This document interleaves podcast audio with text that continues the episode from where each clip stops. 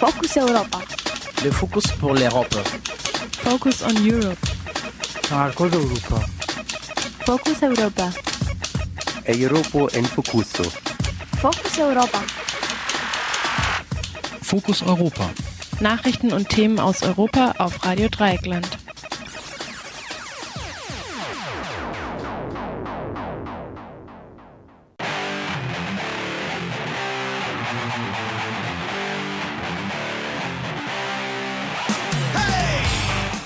Hallo und herzlich willkommen zu Fokus Europa, dem Europamagazin bei Radio Dreieckland in Freiburg. Heute ist Donnerstag, der 16. Januar 2014 und im Studio ist für euch heute die Maike.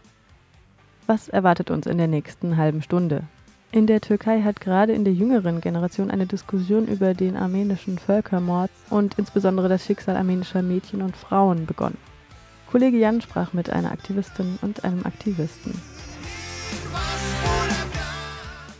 Außerdem Repression in der Ukraine. Viktoria Ballon von der russischen Redaktion von Radio Dreieckland berichtet von ihrem Besuch in Kiew. Musikalisch gibt's heute passend zu unserem ersten Beitrag armenischen Hard Rock auf die Ohren. Ellipse. Wir beginnen wie jedes Mal mit den Fokus Europa Nachrichten vom 16. Januar 2014. Focus Europa. Nachrichten aus Europa auf Radio Dreieckland. Hier sind die Fokus Europa Nachrichten für heute Donnerstag, den 16. Januar 2014 um 12.30 Uhr. Frankreich. Reuige Steuerhinterzieher bringen eine Milliarde Euro in den Staatskassen. Volksabstimmung entscheidet positiv über die neue ägyptische Verfassung. Französisches Kabinett ernannt neuen Delegierten zur Schließung des AKW Fessenheim. Demonstrationen in Kiew bis zum 8. März gerichtlich verboten. Westliche Geheimdienste arbeiten mit dem syrischen Regime in Sicherheitsfragen zusammen. Britischer Finanzminister drängt auf eine Reduzierung der Sozialleistungen in der EU. Und italienische Integrationsministerin will mehr Unterstützung gegen rassistische Anfeindungen. Und jetzt die Meldungen im Einzelnen. Frankreich. Reuige Steuerhinterzieher bringen eine Milliarde Euro in den Staatskassen. Seit Juni 2013 haben in Frankreich 11.000 Personen Berichtigungsanträge beim Fiskus eingereicht. Es entspricht laut dem Finanzministerium einer Summe von rund eine Milliarde Euro Berichtigungsgebühren für das Jahr 2014. Hintergrund für diesen plötzlichen Zulauf an reuigen Steuerhinterziehern ist die Verschärfung der Strafen wegen Steuerbetrugs, die seit letzten Monat gelten. Diese Strafen können sich auf sieben Jahre Haft und zwei Millionen Euro Bußgeld belaufen. Außerdem könnte bald der französische Fiskus die Namen von Kontoinhaber durch luxemburgische und schweizerische Banken erhalten. Neben diesen Strafen werden Steuerhinterzieher zur Selbstanzeige angereizt, indem sie Aussicht auf mildere Berichtigungsgebühren haben. Dies betrifft jedoch nicht Vermögen aus geheimen bzw. illegalen Aktivitäten. Volksabstimmung entscheidet positiv über die neue ägyptische Verfassung. Nach Informationen der dpa stimmte rund 90 Prozent der ägyptischen Wählerschaft für die neue Verfassung ab. Diese Schätzungen beläufen sich auf die Ergebnisse einer Mehrzahl an Provinzen. Ersten Schätzungen zufolge dürfte die Wahlbeteiligung unter 50 Prozent liegen. Die neue ägyptische Verfassung macht die Reformen der Islamisten rückgängig, die der islamischen Religion mehr Gewicht gegeben hatten. Sie stärkt die Freiheit der Bürger, aber verleiht dem Militär gleichzeitig Privilegien. Die hohe Zustimmung beim Verfassungsreferendum ist nicht erstaunlich, da die Muslimbrüder zum Boykott des Referendums aufgerufen hatten. Sie wurden letztes Jahr vom Militär nach Massenprotesten entmachtet. Beobachter erwarten eher auf die Zahlen der Wahlbeteiligung als auf das eigentliche Ergebnis des ägyptischen Verfassungsreferendums. Denn das Verfassungsreferendum wurde stark an die Person des Verteidigungsminister General Abdel Fattah al-Sisi geknüpft. Die Regierung erhoffte sich eine Beteiligung von über 50 Prozent, die eine Kandidatur von al-Sisi für die Präsidentschaftswahl legitimieren würde, so das Nachrichtenportal France 24. Französisches Kabinett ernannt neuen Delegierten zur Schließung des AKW Fessenheim. Am gestrigen Mittwoch hat die französische Regierung in ihrer Kabinettssitzung Jean-Michel Malherbe zum neuen Delegierten zur Schließung des AKW Fessenheim ernannt. Drei Monate lang stand diese Stelle leer, seit der Vorgänger Roll Tanguy zum Kabinettsdirektor des französischen Umweltministers ernannt wurde. Dieser hatte wenig Erfolg bei den Arbeiterinnen und Gewerkschaften des Standorts gehabt. Er wurde am ersten Tag daran gehindert, das AKW zu betreten, und auch später hatte er nicht ins Gespräch mit ihnen kommen können. Die Aufgaben und die Agenda des neuen Delegierten unterscheiden sich nicht grundlegend von denen seines Vorgängers. Er soll die Maßnahmen treffen, die zur Schließung des AKW und zur Umstellung des Standorts notwendig sind. Dabei soll er ein Protokoll mit dem Betreiber EDF vereinbaren, in dem die rechtlichen, technischen, wirtschaftlichen und sozialen Bedingungen der Schließung enthalten sind. Dazu gehören unter anderem die Frage nach den Ausstoßen und den Abfällen der Demontage sowie Fragen der regionalen Stromversorgung. Laut der Tageszeitung Le Monde liegt die Hauptänderung in der Rolle des Delegierten darin, dass er eine generelle Agenda der Demontage mit EDF verhandeln soll. Für Le Monde wäre diese generelle Agenda rechtlich verbindlicher als die bisherigen Lippenbekenntnisse der Regierung, Fessenheim Ende 2016 zu schließen. So könnte die künftige parlamentarische Mehrheit in Frankreich die Schließung nicht mehr rückgängig machen. Demonstrationen in Kiew bis zum 8. März gerichtlich verboten. Ein ukrainisches Gericht hat bis zum 8. März in Kiew alle Demonstrationen verboten, bei denen Bühnen, Lautsprecher, Transparente und Zelte eingesetzt werden. Das Gericht hielt es nicht für notwendig, eine Begründung zu geben. Diese Entscheidung lässt eine verstärkte Repression der Polizei gegen Demonstrantinnen befürchten. Die Oppositionspartei Klitschkos kritisierte ein Urteil, mit dem Repressalien gegen friedliche Aktivisten ermöglicht würden. Dieser Urteil fällt, nachdem am Wochenende erneut über 50.000 in Kiew gegen Präsident Janukowitsch demonstrierten. Ende 2013 hatten Demonstrationen von bis zu 800.000 Menschen stattgefunden. Westliche Geheimdienste arbeiten mit dem syrischen Regime in Sicherheitsfragen zusammen. Laut dem syrischen Vizeaußenminister Faisal Mekdad suchen die Geheimdienste von mehreren westlichen Ländern den Kontakt zur syrischen Regierung. In einem Interview für die BBC erklärte er, es habe Gespräche zur Zusammenarbeit in Sicherheitsfragen gegeben. Laut dem Wall Street Journal seien unter anderem Vertreter von den deutschen, spanischen, britischen und französischen Nachrichtendienste nach Damaskus gereist. Bei den Gesprächen sei es um die radikal-islamistischen Rebellen gegangen sowie um europäische Dschihadisten, die nach Syrien reisen und in den Kampf gegen Assad ziehen. Die spanische Regierung gab zu, Informationen mit der syrischen Regierung ausgetauscht zu haben. Das britische Außenministerium weigerte sich, diese Berichte zu kommentieren. Der US-Außenminister John Kerry wollte nichts über solche Kontakte wissen, während das österreichische Innenministerium eine solche Zusammenarbeit ausschloss. Kontakte zwischen westlichen Geheimdiensten und dem syrischen Regime stehen im Gegensatz zur offiziellen internationalen Isolation der syrischen Regierung. Britischer Finanzminister drängt auf eine Reduzierung der Sozialleistungen in der EU. Am gestrigen Mittwoch hat der britische Finanzminister George Osborne auf eine Reduzierung der Sozialleistungen in der EU gedrängt. In einer Rede vor dem britischen Parlament forderte er eine deutliche Senkung der Ausgaben der EU-Mitgliedstaaten, um einen Abstieg der EU zu verhindern. Es sei nicht tragbar, so der britische Finanzminister, wenn die EU mit sieben Prozent der Weltbevölkerung weiterhin 50 Prozent der globalen Sozialleistungen ausgebe.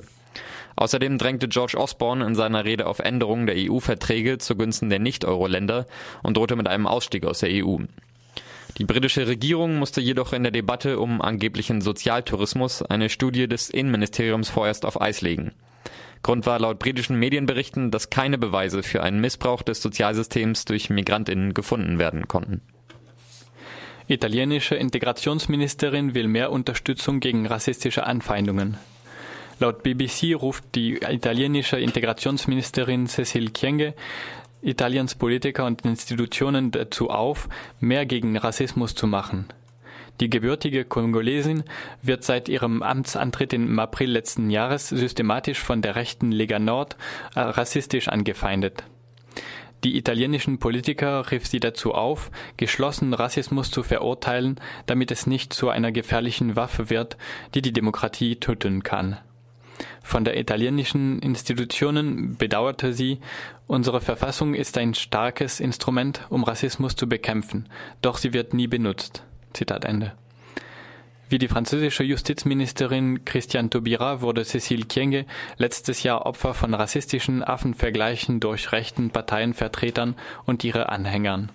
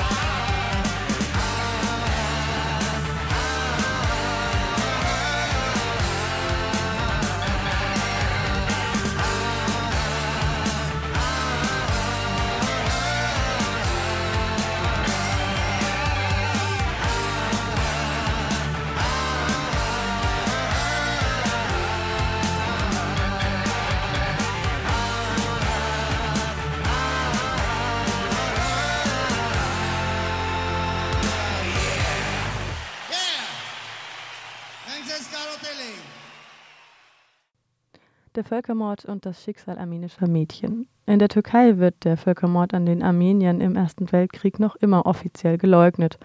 Und weil diese Leugnung auch im Schulunterricht weitergegeben wird, haben viele Türkinnen und Türken heute einfach nichts anderes darüber gehört. Trotzdem hat gerade in der jüngeren Generation eine Diskussion darüber begonnen. Radio Dreieckland sprach mit einer Aktivistin und einem Aktivisten. Dieser Beitrag ist aus einem Gespräch mit Levent Şensever und Gonca Shahin hervorgegangen. Levent und Gonca arbeiten in der Türkei bei einer Initiative gegen Rassismus und Nationalismus mit. Während des langen Gespräches kamen wir auch auf den Anlass für die Gründung der Initiative zu sprechen. Das war der Mord an dem armenischen Journalisten Rand Dink vor ziemlich genau sieben Jahren am 19. Januar 2007. Obwohl es vorher eine Verleumdungs und Hasskampagne gegen Hrant Dink gegeben hatte, führte sein Tod zu einer Welle von Betroffenheit. Zigtausende kamen zu seiner Beerdigung. Die größten Straßen Istanbuls waren schwarz vor Menschen, die dem Sarg des Armeniers folgten. Nur von offizieller Seite ließ sich niemand blicken. Unser Gespräch drehte sich dann weiter um die Frage, wie Hrant eigentlich zur Zielscheibe wurde. Hrant hatte von einer armenischen Familie in Istanbul gehört eine Adoptivtochter des Republikgründers Kemal Atatürk mit Namen Sabiha Gökçen sei ein armenisches Waisenkind gewesen. Ob das stimmte oder nicht, ist eigentlich nicht so wichtig. Wichtig waren die Reaktionen. Hrant Dink veröffentlichte einen Bericht in der von ihm gegründeten Wochenzeitung Argos, über den auch die Massenzeitung Hürriyet berichtete. Nachdem das am Samstag in der Hürriyet gestanden hatte, veröffentlichte der türkische Generalstab bereits am Sonntag eine wütende Gegendarstellung und am frühen Montagmorgen läutete bei Hrant Dink das Telefon. Er solle zum Gouverneur kommen und seine Unterlagen zu dem Artikel mitbringen. Der Gouverneur von Istanbul und späterer Innenminister Muammar Güller war nicht anwesend. Niemand interessierte sich für die Belege. Dafür waren zwei Männer anwesend, die Dink im Büro des Gouverneurs bedrohten Gleichzeitig hatten mehrere türkische Zeitungen urplötzlich ein angeblich türkenfeindliches Zitat in einer Schrift von Hrant Dink gefunden. Das Zitat war offensichtlich aus dem Zusammenhang gerissen. Obwohl mehrere Gutachten dies bestätigten, wurde Rand wegen Erniedrigung des Türkentums zu einer Bewährungsstrafe verurteilt. Darauf erhielt er noch mehr Drohungen und ein Jugendlicher erschoss ihn hinterrücks auf der Straße aber warum hatte das alles mit dem Bericht über Sabiha Gökçen angefangen? Atatürk erscheint ja darin eher in einem günstigen Licht. Wie konnte diese nur gehörte und mit Quellenangaben gedeckte Geschichte einem Menschen so zum Verhängnis werden? An dieser Stelle möchte ich das Gespräch mit Levent und Gonca wiedergeben Warum hat dieses Thema so viel Zorn hervorgerufen, dass selbst der Generalstab eine Erklärung abgegeben hat? E, Wenn man die Armenierfrage an der Basis packt und umdreht, dann sieht man, dass sie an der Ideologie hängt, auf der die türkische Republik gegründet ist. Da sieht man, wie die Partei der Jungtürken noch vor der Gründung der Republik am Tisch saß, um einen türkischen Staat zu schaffen und im Labor die türkische nationale Identität, die Identität des türkischen Staates geschaffen hat. Das ging alles über die Beschlagnahme des Vermögens der Nichtmuslime, über ihre Vernichtung. Deshalb steht einer der Steine, auf denen die türkische Republik gegründet wurde, in Beziehung zur Armenierfrage. Die Deportation der Armenier, die Verwirklichung des Völkermordes war ein Teil der Bemühungen um die Gründung eines türkischen Staates. Denn die Beschlagnahme des Vermögens der Armenier, der Nichtmuslime, bedeutete, dass das für die Gründung des Staates notwendige Kapital gewonnen wurde. Seitdem haben zig Regierungen gewechselt und sind Regierungen mit ganz unterschiedlichem Hintergrund gekommen. Die zuletzt gekommene AK-Partei war ideologisch von allen Parteien vor ihr verschieden. Aber die Armenierpolitik geht immer weiter, wie sie war. Denn sich mit der Armenierfrage zu konfrontieren oder richtiger gesagt, sich mit der Geschichte der türkischen Republik zu konfrontieren, würde bedeuten, sich mit dem Völkermord, sich mit der Beschlagnahme, sich mit all den Toten, sich mit über einer Million Toten zu konfrontieren. Das würde bedeuten, die Geschichte der türkischen Republik neu zu schreiben, und zwar von Anfang an. Das ist natürlich nicht leicht. Deshalb geht die Politik der Leugnung des Völkermordes weiter. E, bu da kolay bir şey değil tabii. Yani o devletin e, so, e, soykırım inkar politikaları bu anlamda e, devam ediyor. Bir de Levent'in anlattığı genel bağlam içerisinde Sabiha Gökçen'in çok önemli bir yeri var. Ee, ulus devlet kurulması sürecinde yani e, In dem Zusammenhang, den Levent gerade im Allgemeinen beschrieben hat, hat Sabia Gökçen einen wichtigen Platz. Die Kemalisten hatten das Projekt, einen akzeptierten Typ von Staatsbürger und einen akzeptierten Typ von Frau hervorzubringen. Da spielte Sabiha Gökçen eine wichtige Rolle. Sie war eine moderne Frau, eine gebildete Frau. Sie war ein Adoptivkind Atatürks. Sich mit ihr zu beschäftigen, hieß die Immunität des kemalistischen Staates anzurühren. Ich glaube auch, dass die Reaktion mit einer Entwicklung der letzten Zeit zusammenhängt. Es gibt die Frage der islamisierten Armenier. Darüber wurde an der Bosporus-Universität in Istanbul eine Konferenz abgehalten. Wir haben in der Türkei etwas ganz Neues über den Völkermord an den Armeniern erfahren. Bei all den Toten bleiben viele Frauen, viele Mädchen unbeschützt zurück oder wurden mit Gewalt den armenischen Familien weggenommen. Diese wurden als Sexsklaven gebraucht, wurden mit türkischen und kurdischen Männern verheiratet, wurden adoptiert. Vielleicht war Sabiha Gökçen eine davon und Han Dink versuchte dies zu sagen. Vielleicht hat Han Dink damals versucht, die Diskussion um die islamisierten Armenierinnen anzufangen, die wir heute beginnen. Das war im Grunde sehr gefährlich. Die Zahl der Armenier in der Türkei beträgt nicht 50 oder 60.000, sondern vielleicht einige Millionen. Das ist eine andere Dimension des Völkermordes, die Dimension der Frauen. Das war ein anderer Grund, warum der Generalstab und andere wichtige Staatsorgane reagiert haben.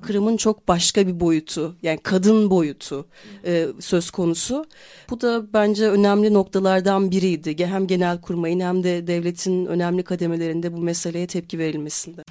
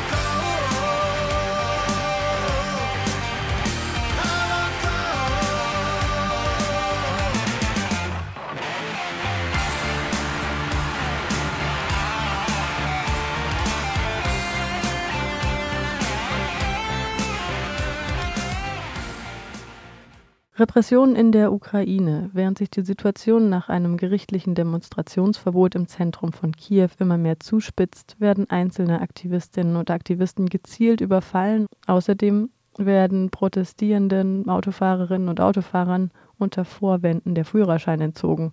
Viktoria Ballon von der russischen Redaktion von Radio Dreieckland berichtet nach einem Besuch in Kiew im Gespräch mit Jan. Die Situation ist ja im Moment so, dass äh, gestern ein äh, ukrainisches Gericht bekannt gegeben hat, dass sie bereits vor Tagen ein generelles Demonstrationsverbot für die Innenstadt von Kiew erlassen haben, und zwar vom 8. Januar bis zum 8. März. Also die Leute wussten gar nicht, dass das verboten war, dort zu demonstrieren, tun es aber immer noch.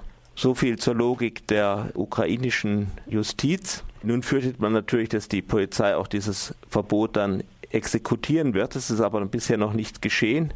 Es gab ja. aber Übergriffe gegen einzelne Aktivisten. Kannst du was dazu erzählen? Ja, ich wollte dazu sagen, es gibt so einen Zusammenhang von diesen Ereignissen. Mm, Dieses Verbot wurde gestern angekündigt. Wie du richtig gesagt hast, ähm, Verbindung von Kiew. Ähm, Stadtgericht ein Verbot, äh, alle Protestaktionen in der Stadtmitte bis zum 8. März. Heute auch, für heute ist der Badhaushalt für 2014 geplant in Rada. Rada ist das ukrainische Parlament. Mhm. Und die Sitzung ist von der Opposition blockiert. Weil die Opposition hat gesagt, die, die machen einfach nicht mit und die blockieren das Parlament, bis sie äh, die Regierung auf die Forderung von äh, Protestierenden antwortet, weil sie antwortet nicht. Und jetzt auf deine, ähm, das ist ein Zusammenhang, die Situation in Kiew ist sehr gespannt. Äh, gestern hat man äh, von Maidan äh, wieder Mobilisierung äh, angekündigt, da sind 10.000 Menschen hingegangen in der Nacht.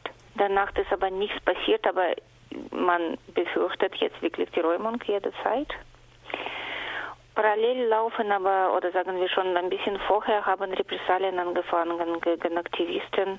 Ich glaube, sehr bekannt ist diese Geschichte mit ukrainischer Journalistin, die zusammengeschlagen wurde, Tatjana Tschernowyl. Tschernowyl ist nicht nur Aktivistin, die Journalistin, die ist sehr aktiv, die war sehr beteiligt in dieser Besatzung von Kiewer Rathaus und das sieht so wie eine Rache. So Unbekannte verfolgen sie mit einem Auto, stoßen an ihrem Auto, ziehen sie aus dem Auto und schlagen zusammen, ziemlich grausam. So ähnliche Geschichte war bei einem anderen äh, Maidan-Aktivist von einer von dieser Svoboda-Partei. Die sind so grundsätzlich oft angegriffen. Und äh, das letzte war Juri Lutsenko, äh, ist ein äh, Ex-Innenminister und ähm, auch war schon politischer Gefangener, der zweite neben Timoschenko. Jetzt ist er frei und der wurde auch zusammengeschlagen von Berkut. Diesmal aber von Berkut. So, Berkut sind so äh, spezielle Einheit von der Ukraine.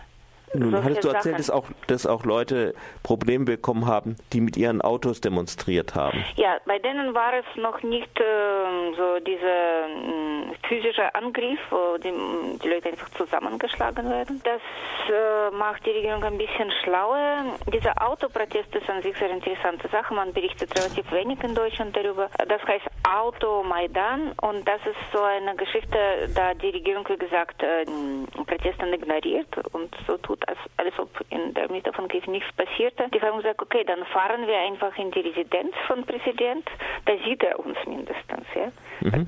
Und das ist tatsächlich passiert mehrmals. Allererste war 29. Dezember, war sehr erfolgreich.